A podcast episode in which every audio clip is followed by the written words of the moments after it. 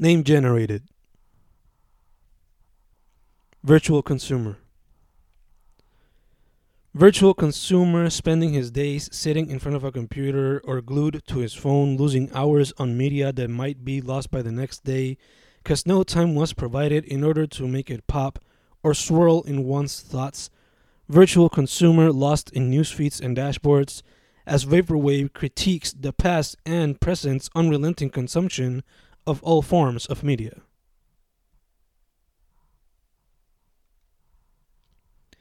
La lamentable leyenda de un adicto a los memes.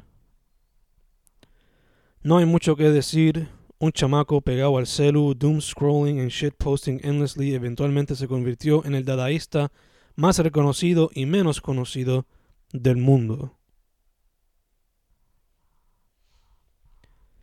Kid Biscotti.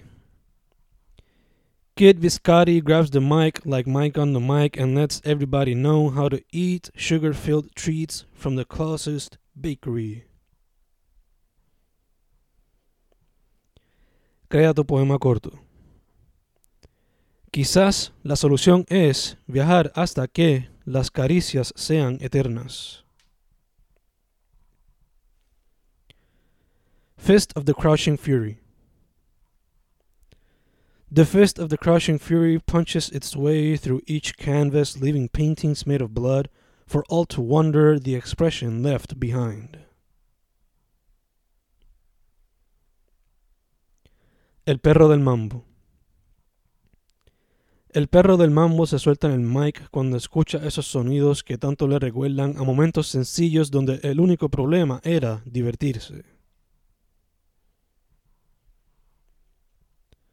Dark Kinikukong. Dark Kinikukong rampages across the mountains like his ancestors before him, proclaiming himself as the king among titans. La lamentable muerte de un alcohólico. Siempre lo veíamos y por más que le decíamos, él nunca cogía consejo. Estaba tan metido en su viaje que no hubiera Dios que lo salvara de su inevitable destino. Glitter Fairy. The glitter fairy flies around me, leaving me seeing sparkles all around every time I look up, which in turn aid me to write these lines of self expression. Baby Crunch. Baby Crunch grabs the mic and joins Kid Biscotti in a lyrical masterpiece equal to delicacies that one would buy in five star restaurants in European countries you'd never even thought existed. Mysterious Zombie.